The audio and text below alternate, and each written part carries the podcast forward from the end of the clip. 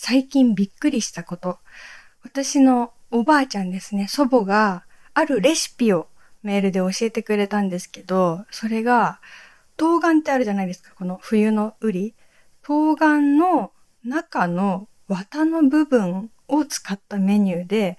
冬瓜の綿の部分をエビマヨにする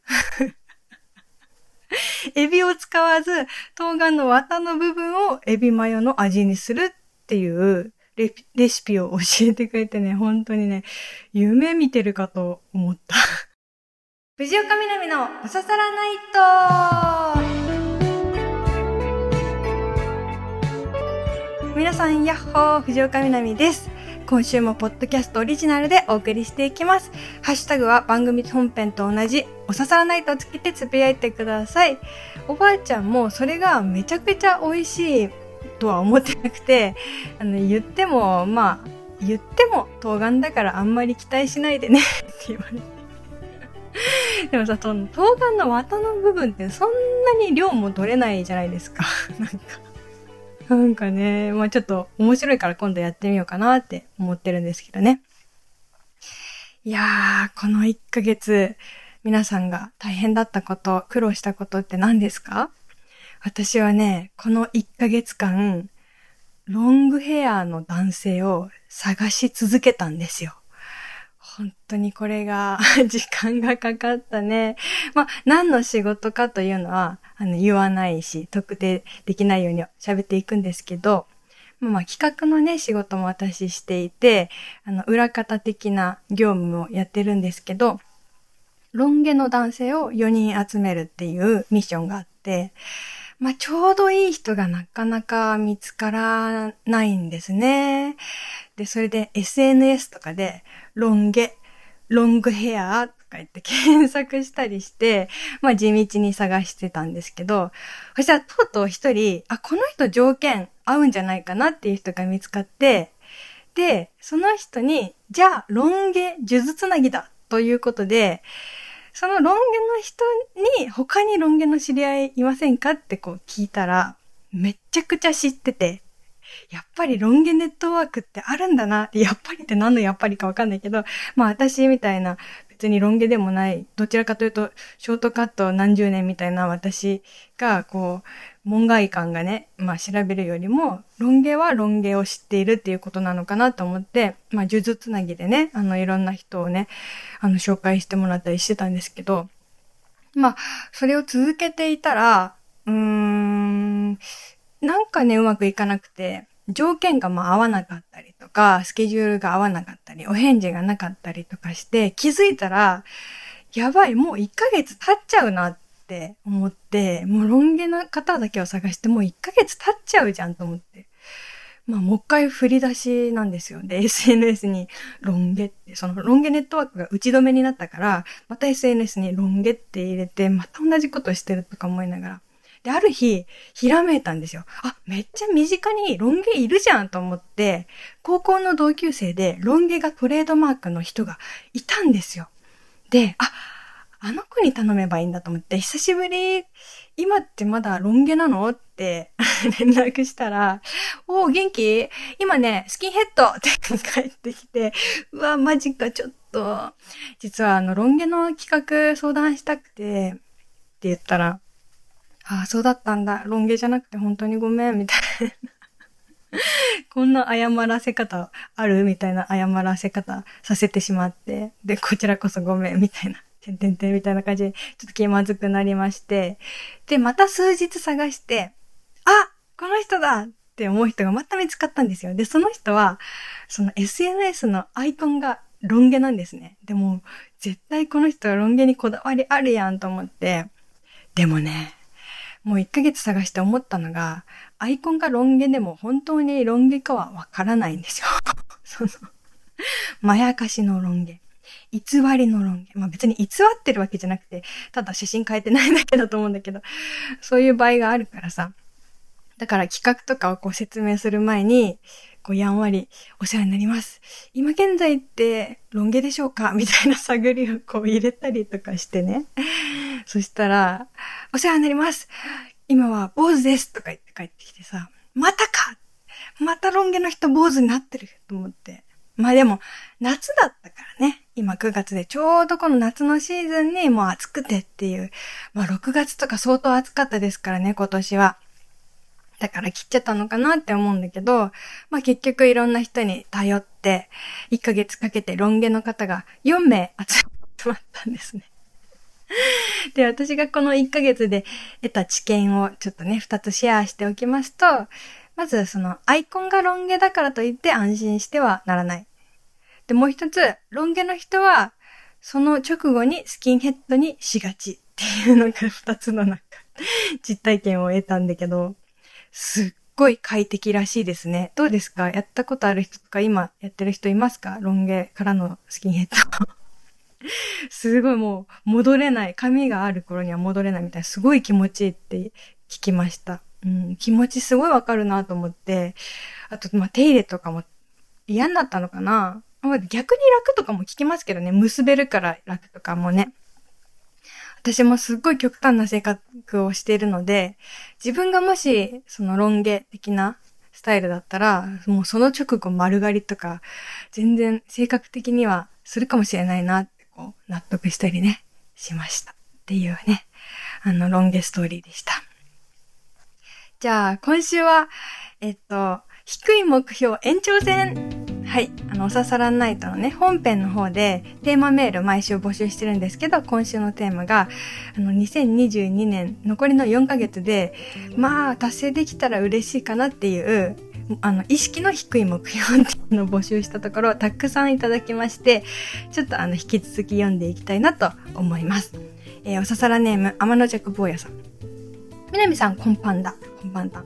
天のジャック坊やも南さんと一緒で、積んどく本が多いので、今年中にちょっとは減らしたいです。でもね、でもね、でもね、天のジャック坊やは本が大好きだから、積んどく本がいっぱいあんのに、借りたり買っちゃったりするんだよね。わかるよあの、なんか積んどく本って、私全然何の抵抗もなくて、全然多分家にある積んどく本、まともに数えたら100冊とか超えてると思うし、やっぱ本はその時買わないと手に入らないってことも全然あるので、買いたかったら買っちゃうんですね。で、後でゆっくり読もうというか、まあまあ、できるだけね、早く読みたい、読んでね、その感想を伝えたいって思う本とかもあるけど、そう、あの、自分の家を本屋にしたい、ちょっとした本屋にしたいというか、その、なんていうの？別に、量っていうよりは、あの、読みたい本がいっぱいある状態？本屋にこう居座ってるみたいな 状態が結構居心地いいんですね。だから私もう全然積むし、積んどくも読書だって言ってる人とかもいますよね。うん。本当にそうだと思う。まあもちろんいつかはね、ちゃんと読みたいですけど、もう一気にね、同じ、その同じ時期に同時進行で10冊とか読んだりとか全然しますね。うん。気分によって読みたい本って全然違うから、本当にめちゃくちゃチューニングしてるかも。今日はこのエッセイじゃなくてこっちのエッセイなんだよな、みたいな。なんかこの科学の本じゃなくてこっちの科学の本なんだよな、みたいな感じで、むちゃくちゃ気分に合わせてね、読んでますね。うん。続いてラジオネーム、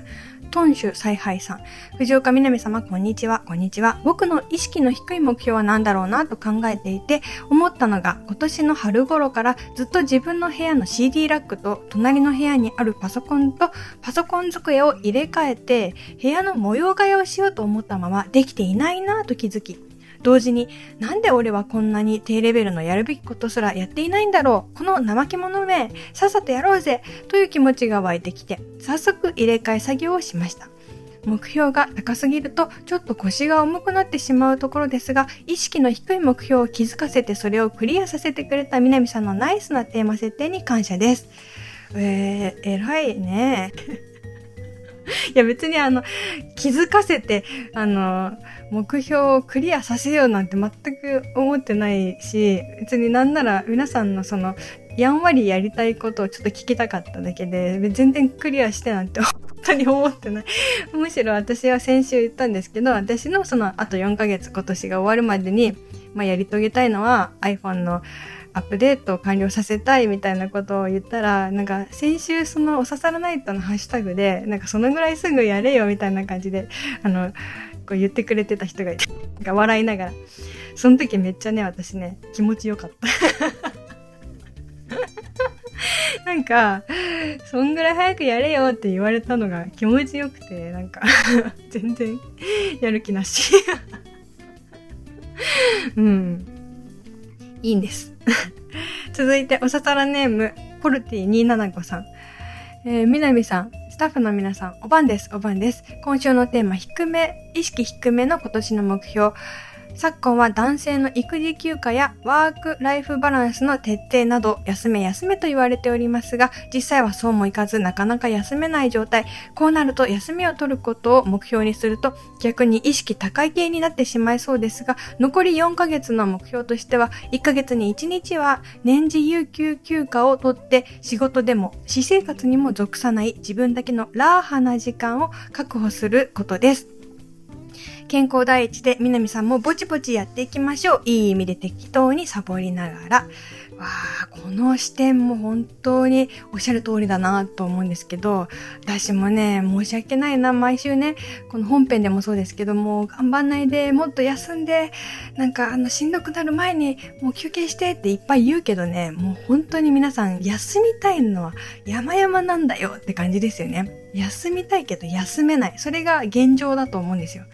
本当にね、この社会がね、厳しい。なんか仕事しすぎるようなシステムになっちゃってるし、もうそれがね、良くないね。だから皆さんのそのせいというよりかは、ちょっとシステム的な問題がたくさんあるんじゃないかなって思うんですけど、休みたくても休めないよね。ねえ。ねえ、とか。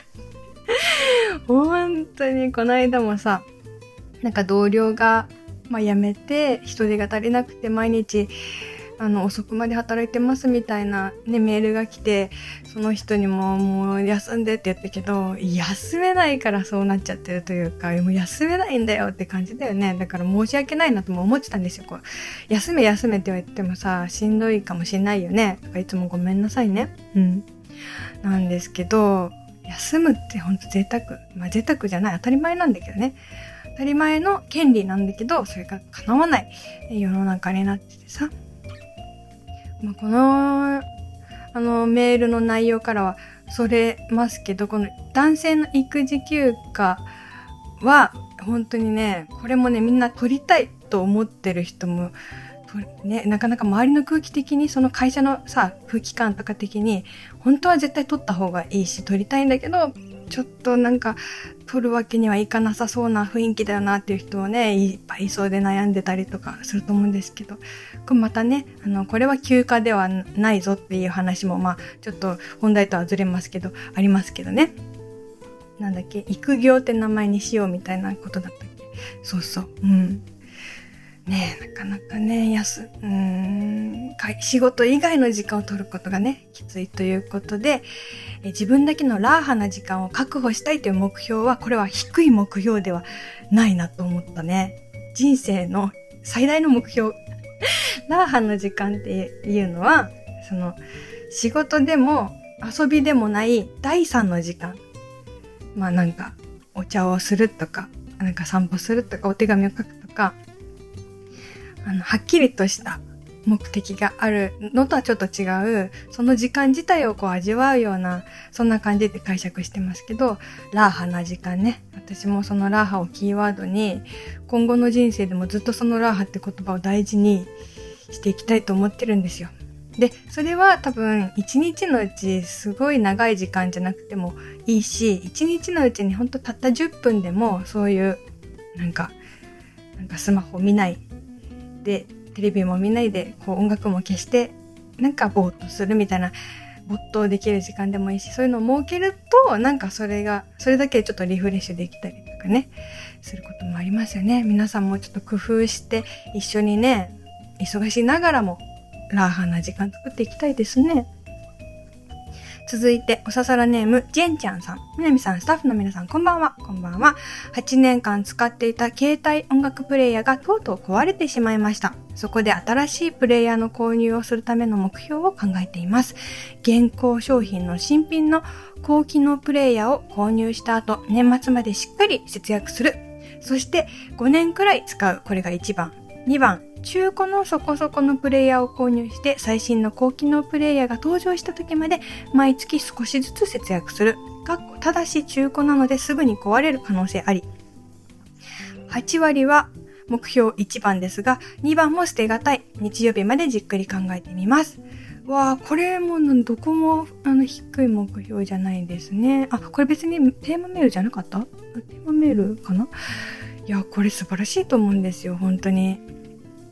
ポンポンね、何かこう、買ったりするより、何が最適だろうって考えてる時間って、自分にとっては、まあ、その時はもどかしくても、本当にその後めちゃくちゃ大事になってくる、手に入れたものをね、より深く愛せるようになる時間だと思いますし、こうやってちゃんと誠実にね、考えるって本当に、あの、憧れる。私も、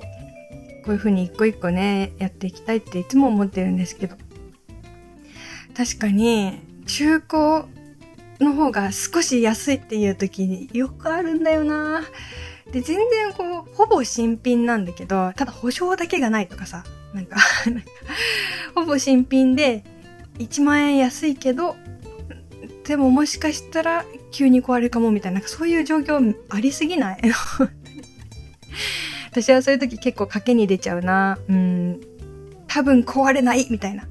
あの、スマホ買う時とかもそう、なんかアップルケアみたいなやつ絶対入らないんだよな。絶対入った方がいいんだけど、なんかその 絶対壊れないって 思い込んで買ったりするな。いやー、素晴らしい。続いて、えー、おささらネーム、ポイフルルさん。みなみさん、やっほー、やっほー、少しずつですが、朝晩が少し過ごしやすくなってきた青森からお便りを送っています。今週のテーマ、残りの2022年で達成したい低い目標ですが、1回目の目覚ましアラームでちゃんと起きたいです。というのも、寝起きがとっても悪い私、目覚ましのアラームはいつも5個くらいセットしないと起きるのが辛いんです。起きるのはだいたい4回目のアラームの時、結構仕事までのタイムリミットが迫ってくるので、いつも焦ってしまいます。そういうこともあり、今年1回でもいいので、1回目の目覚ましアラームでしっかりと起きることができればいいなと思ってこの目標に設定しました。これからもぼちぼちやっていきます。素晴らしい。これもね、素晴らしい目標ですよ。うん。いつも5個中の4個目で起きてるけど、5個中のあの1回目で起きてるっていう、なんか 細かくていいなと思ったんですけど、いや、本当にこれ大変だよ。私はね、実はね、まあまあ起きれる方なんですよ。というか、目覚ましの5分前に絶対起きちゃうみたいなタイプで、人生でその寝過ごしたことみたいなのが、ほんと数えるほどしかなくて、なんかその分あんま寝れてないなっていうのかな。寝てる時も緊張してるんですよね。明日何時に起きなきゃいけないって考えてると、本当に眠りがものすごく浅いっていうのもあるんだけど、まあそういうタイプなんですね。で、その人生で何回かある、たまに全く目覚ましに気づかなくて起きれなかったって時、本当に焦る。もう、なんで記憶がないんだろう。え、絶対になったのに、それを一回止めて寝てるっていう事実があるのに、その記憶が一切ない私って何？ってすごいパニックになるし、なんかさ、起きれないって自分が悪いみたいな風に見えるけど、でも一番迷惑してんのは自分で、なんか納得いかないですよね。なんか私だって起きたいよみたいな。これね、これなんだろうね。なんか疲れすぎてるのは一つあるんじゃないかなっていうのは思いましたね。私もその寝過ごしちゃう時はやっぱどうしてもなんか疲れが溜まってる時とかが傾向が強いから、うーん、まあね、そうそう。気合でなんとかなるとか精神力とかそういう問題じゃない気がするので、なんかこう心地いいね、なんかいい匂いとかいい枕わかんないけど、なんかね、うん、体操をする。そんな簡単なことじゃないかもしれないですけど、ちょっと少しでもね、自分にとって心地いいような目覚めがね、あの、訪れるように祈っております。えー、続いて、ラジオネーム、これ最後ですね。諸説ありさん。みなみさん、スタッフの皆さん、こんばんは、こんばんは。私の勝手な意識の低い目標ですが、というより私の野望ですが、それは、みなみさんに情熱大陸に出演していただきたいということです。みなみさんの引き出しの多さや人間性は出演されるべき条件が整っております。私は絶対に見たいのであります。当然のことながら出演されるには一市民のリスナーが声を上げるだけでは難しいと思いますので、リスナー皆さんの協力込みで申し上げております。これは意識が低いというか極めて高くなってしまいました。みなみさんはどう思いますか？これからのパンウン、パンダのうんこはいい匂いの成功を祈りつつ応援エールを精一杯送ります。よろしくお願いいたします。なんてありがたい人、ありがとうございます。ラジオネーム諸説ありさん。うん、嬉しいね。ありがとうございます。なんだろう、もう十分だよ。なんかその諸説ありさんの、な、諸説ありさんの中では、一瞬ね、その頭の中で、情熱大陸が、えっ、と、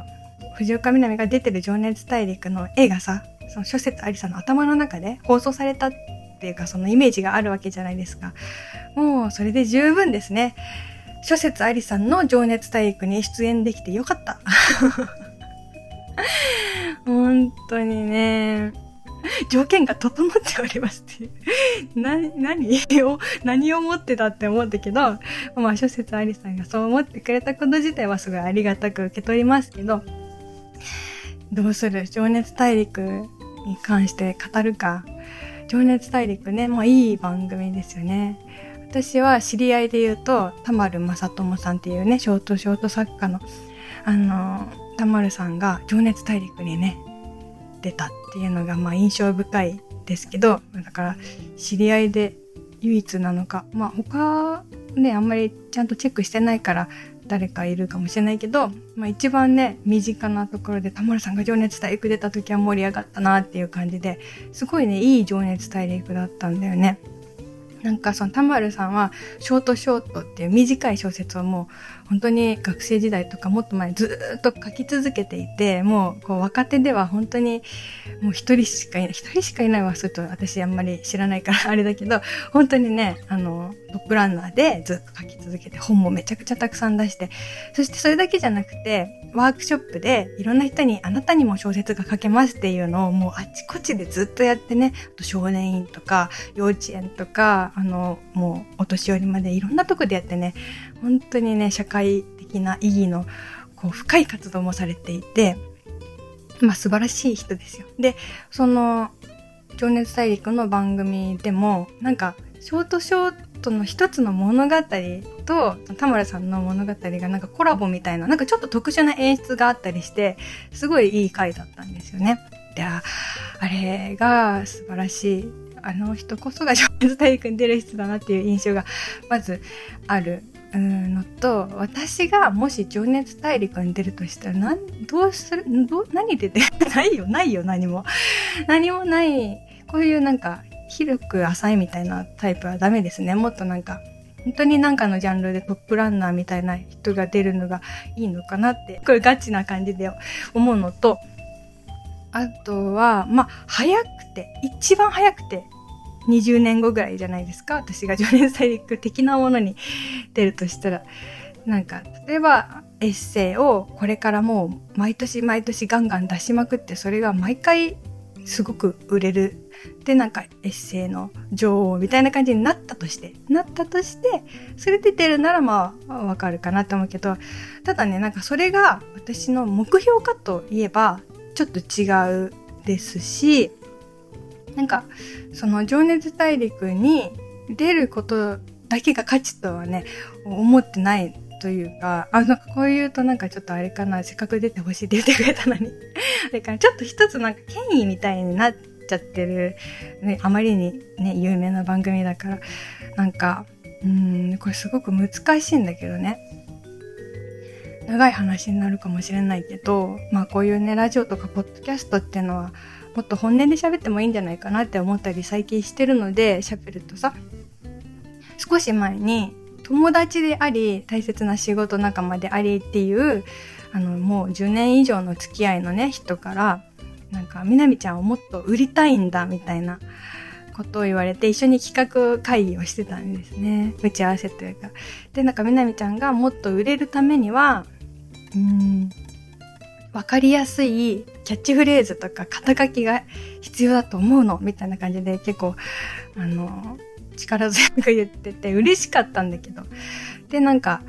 まあ、それがないと、まあ、と会社に対して、あの、企画が通らないみたいなことも言われて、うん、まあそうだろうなって、その会社っていうのはその数字とかどのぐらいの影響があるかっていうのをさ、ちゃんとチェックして、それで商品にする、あの、そういうシステムだからさ、わかるんだけど、でも私はその会社で企画が通るためとか、世の中で分かりやすいために、その形で生きようとはやっぱ思えないんだよね、どうしても。だし、その、それがね、すごいピタッとはまって、それで生きやすくなることもあると思うそのキャッチフレーズ的なものが。なんか、何々の代弁者みたいな感じで、例えばね、それが、その肩書きがつくとするにはキャッチフレーズみたいなのが。それで、なんかもっと羽ばたける人もいるし、私もそうかもしれないけど、なんかその、なんかそれをあえてそこにこうハマりに行くっていうのはちょっとしんどいかなと一つ思ったのと、それがある方が価値があるみたいな前提がまずちょっと嫌なんですよね。その、うん。全然その、わかりやすいラベルがなくたって偉いですし、人は。うん、そう。うん。誰にも知られていないささやかな、あの、そしてなんか心のこもった丁寧な仕事をずっと誰にも知られずにやり続けてる人っていうのが世の中にはめちゃくちゃたくさんいてその人と、まあ、有名な人どっちが偉いですかって言ったら別にどっちが偉いとかないんですよね。でも私はその芸能界的なところにもそのね事務所に所属していたからその価値観に乗らなきゃいけないんじゃないかっていうので結構苦しんだんですけどでもなんかやっぱそうじゃないよなって思ったりする、うん、なんかこう人に知られた方がいいとか有名になった方がいい。しそのために自分を分かりやすくしていくっていうのはちょっとしたくないかなって思って。こういうことを言うとねほんねあのお刺さらないとのねプロデューサーが悲しむ。なんかお刺さらないとまあこんだけね8年もやらせてもらって前も私番組で言ったんですよね。ランキングなんかどうでもいいんだみたいな ことを言ったら、なんかメッセージが来て、プロデューサーから、ランキングは大事ですみたいな。いや、そうなんだよ。多分、なんか、こう刺さらないと続けるために、社内とかでも、あの、こんなにね、あの、可能性がありますみたいなことをめちゃくちゃたくさんいろんな人に言ってくれて、それで今があるわけなんですよね。だからその期待に応えるためには、そういう結果みたいなこととか、数字みたいなことを出していかなきゃいけないし、まあ、できる範囲ではやります。あの、自分にできることは何でもやりますけど、そう、一方で、その、ランキングにが1位だからすごいみたいな価値観じゃないものをあの絶対に持っていたいなっていうふうに。本もそうなんですよね。なんか、出版社の人とさ、そこ心を込めて作ってさ、で、私は本当にそのたくさんの人に読まれたいけども一番もっと大事なことは本当に少なくても一人一人が10年後とかにふと思い出す一瞬があるようななんか長く心に残ってくれるようなそういうあの本になることがまずは一番大事だと思うから。で思っててもさ、出版社の人的にはさ、売れなきゃ始まらないというか、その、つぎ込んだ労働力とかもさ、なんか回収できないから、その、売れなくていいみたいなことはさ、今言えないんだけど、まあ、それにね、それもできるだけ売れるようにはしてま、頑張ってますけど、まあね、だからそういう点ではね、田丸さん本当にすごいなと思うのは、なんか、その、本当に一致してるんだよね、その、生き方とそのやってることとなんかこの一つ一つやってるああいう人が情熱大陸に出るべきだなってなんかね思っていますね。あと、情熱大陸自体もさ、私なんか分かりやすい批判みたいな風に取られたらあれなんだけど、いい番組だなと思うのが、なんかさ、前にさ、あんまりたくさん見てないんだけど、なんか料理研究家の方みたいな回で、で、裏でこんな工夫をして頑張ってるんですみたいなところがあってで最後のシーンがあの家族でピクニックに行くっていうシーンで終わったんですよね。でそれがすごい良くてさなんか素朴な終わり方で。あのこんなに語ってるけどこの番組のこと本当にこれプロフェッショナルの記憶だったらごめん。いやあれすごいいいなと思ったのそのシーンがね。焼き付いてて。だからその人間を型にはめてる番組かっていうとそうではないとは思うんですけど。なんで、なんか伝わったかな？どうかな？難しいね。だから二つ、両輪ですね。周りの人の、まあ、期待とかに応える、応えたいっていうのと、もう一つは、その、ささやかなことが強さであり、弱いっていうことが本物だっていう、その価値観大事にしていたいっていう。うん。まあ、こんな心配しなくても出れないから大丈夫だよっていうことなんですけどね。はい。何かが伝わったらいいかなと思いましたけど。というわけで、えー、皆さんからの目標、本編に続いて読んでいきました。今週はそんな感じで低い目標スペシャル後半戦という回にポッドキャストはね、なってしまいました。そうですね。他にもいろんなコーナーありますので送ってください。宛先はみなみアットマーク stv.jp です。そう、ツイッターとかにじゃあ、あの、コーナー、こんなコーナーあるよとかまとめたりとかしておきますので、よかったら見てください。はい、暑い。エアコン切って収録してたからむちゃくちゃ暑い。これ終わったらシャワー浴びよう。皆さんもね、今からシャワー浴びる人もいれば、今から会社だよっていう人もいれば、いろんな人がいると思いますけど、うん、またこの場所でお会いしましょう。来週も皆さんにちょっとだけ面白いこと、嬉しいこと、楽しいことが見つかります。お相手は藤岡みなみでした。またねー